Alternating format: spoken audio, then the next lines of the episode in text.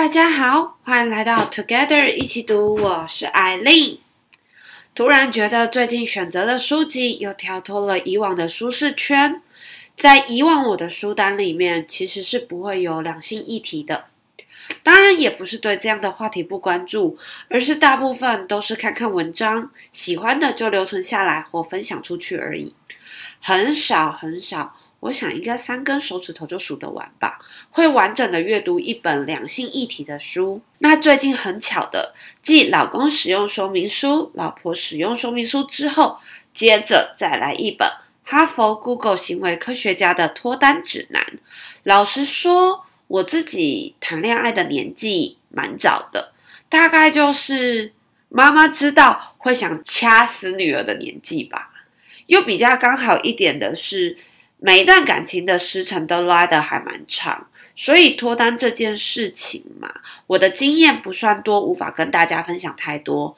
但身为人妻，还是有些小心得可以跟急于进入婚姻或者还在犹豫进入婚姻殿堂与否的你们分享的。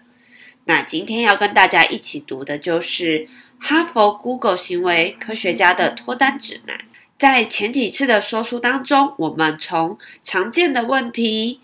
像是交友的困境啊，感情的盲点，寻找灵魂伴侣，经验累积，接着进入到了解自己，判断关系的特质，寻找对象的四大策略，希望顺利的开启新关系的打造约会，火花培养。还有关系定义，当然不是每一段感情都会顺顺利利，因此了解如何正确的分手，伤害降低，走出阴霾，也是每个人在感情中必须要好好学习的课题。而当我们那么刚好的遇到对的人的时候，以为就直接冲进红毯了吗？还是勇敢登记就会一生顺遂呢？不不不，走上红毯前可还是有很多事情要好好想清楚的。毕竟恋爱可能很短，很有火花，而婚姻是长长久久的关系经营。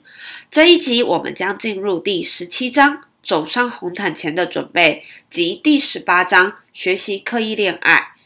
宁可婚前多讨论一点，多想一点，也不要冲动的进入婚姻里程碑才开始深入的认识自己想要的未来，还有理想的另一半的特质哦。接下来，我将结合书里面的理论，搭配我自己的个人经验，跟你一起完读这本书啦。那我们就开始吧。首先，我想问你一个问题：因为深爱着对方，是否就足以进入婚姻呢？书里面有提出一个数据：交往一到两年的情侣结婚，离婚率比交往不到一年就闪婚的情侣低二十 percent。而交往三年以上才结婚的情侣，比交往不到一年就闪婚的情侣离婚率又低了三十九 percent。其实这个原因是来自于交往久一点再结婚的情侣，说出“我愿意”的时候，头脑比较清楚。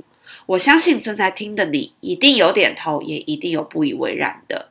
但我们应该都不能否认，热恋期过后的稳定期确实头脑比较冷静吧。当然，除了交往的时间之外，还有结婚年龄。离婚率下降跟结婚年龄后推其实是有关系的。那回到刚刚的问题，当情侣深爱着对方的时候，往往也容易以为对方的目标跟自己相同，因此常常会忽略了认真坦白讨论人生重大的选择。光是深爱真的是不够的。在决定结婚前，更需要采取更批判性的思考。那在这边到底要思考什么呢？所以在第十七章，作者就把这个思考分成了两个部分。第一个部分是关于自己的，而第二个部分则是关于两个人的关系。很多时候在讨论结婚的时候，我们总是把两个人的关系摆在第一位，但其实正视自己的感觉真的很重要。因为激情过后，我们还是要面对我们自己。因此，在关于自己的问题部分，书里面便提到，记得要想想自己的目标及个人的需求。书里面更是举了十一个问题，让我们好好的跟自己聊一聊。其中我比较有印象的几个问题，第一个是我期待跟这个人共同建立未来吗？我能不能想象和这个人走过人生重大的里程碑呢？第二个是这个人能不能跟我一起面对困难？例如我失去工作，或真的不幸的失去孩子。还有第三个是，我们能不能有效的沟通，有效的争吵？如果你也觉得这些议题很值得思考，真的可以翻阅一下这本书，并且给自己一个独处的早晨，好好想想上面的这些问题。走入婚姻的道路很幸福，但是真的在婚姻中的日子才是生活。情侣夫妻没有不吵架的。而如何面对及有效的沟通，才真的是婚姻可以坚持的原因。毕竟婚姻不像恋爱，不适合、不愿意改变、不愿意包容就可以停止关系。婚姻有更多的是责任及互相。那上面的这些问题是关于个人的，也就是以你为出发点去思考。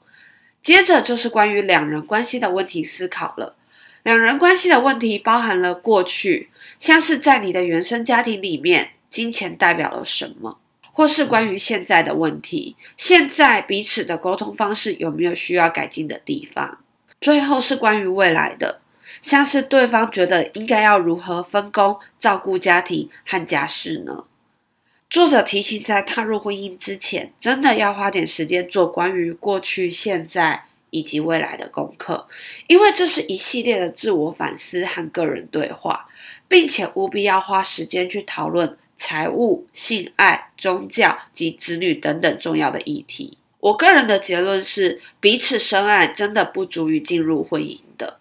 不论你是否觉得眼前的这个人就是你的 Mr. Right，或者你们是交往了三个月、三年，或者是十年，好好的思考上面的这些问题，还是对踏入婚姻这件事情会有绝对的帮助。那接下来来到第十八章，学习刻意恋爱。这章想告诉大家的是，成功的感情关系是需要长期经营的。其实两个人的关系是不可能永远都不会变的，因为当其中一个人的事业发展、经济状况、身体因素有了改变，其实对两个人的关系都会产生微妙的变化。因此，建立一个随着对方的成长而改变的关系很重要。这一段我自己还蛮有感觉的，因为其实从小到大，我就是家里面最叛逆，而且永远都在求新求变的成员。我记得当时大学毕业，我开始了我的第一份工作，持续了四年。这其实对于喜欢追求改变的我，是一个蛮不一样的改变。其实另一个原因是我当时的男朋友在读研究所，接着当兵，因为对方的未来还在调整。因此，我觉得我至少要有一份稳定的生活，至少要让某一些变数稳定。这个生活并不是指收入，就真的是生活。毕竟两个人相处的方式也是一个持续在改变的变数，它的发展也是带着变化的变数。如果我的发展在当下相对稳定，我们便有更多的心思去面对另外的两个变数。那也在他退伍之后，有了一份。很稳定的工作，我便觉得是时候可以去国外闯一闯了。而他也完全的支持我，这才有了我短暂的外派经验。因此，我对于两个人的关系要长久，一定不是彼此拖着彼此停在原地，而是一起成长，并且随着成长而调整彼此的步伐。除了关系的调整之外，书里面也提到了透过写关系合约来建立共同愿景。及经营并享受刻意恋爱的世界。先来谈谈关系合约这件事吧，不要被“合约”两个字给吓坏了。其实这只是一个协议，可以促进两个人的定期谈话，并且了解对方的期待。而这个合约可以协议的内容，包含了我们和亲戚见面的频率、账单应该怎么分摊、性爱对于彼此想法的重要性，甚至于对于一对一关系的定义。不要觉得这些问题不需要讨论，光一个和亲戚见面的频率，或者是回婆家、回娘家的次数，其实真的就足以毁了很多婚姻了。接下来，我们来聊聊如何经营刻意恋爱的世界吧。这个概念，我觉得反倒是现在越来越多人认同的。毕竟两个人的好关系不会凭空出现，刻意的努力、刻意的练习、刻意的选择，都会让两个人的关系更好。因此，用上面说的刻意的态度来经营恋爱，绝对是让关系永远保鲜的关键因素。那以上就是最后的两章了，从自我心态建立，跨出交友的第一步，开始约会，思考人生下一步，跟正式进入婚姻这条路，其实每个地方都充满了学问。人跟人的关系跟相处没有 SOP，靠的就是练习、经营、调整。而书只是引导我们思考的方向，生活还是两个人在过，随时沟通，随时卖萌，都可以让我们的关系永远保鲜。今天的内容希望你喜欢。如果喜欢我们的节目，也请给我们五星好评，且推荐给你身边也喜欢阅读的朋友。也欢迎留言写下你对自己的想法与意见。祝大家有一个愉快美好的一天。Together 一起读，与你下次见。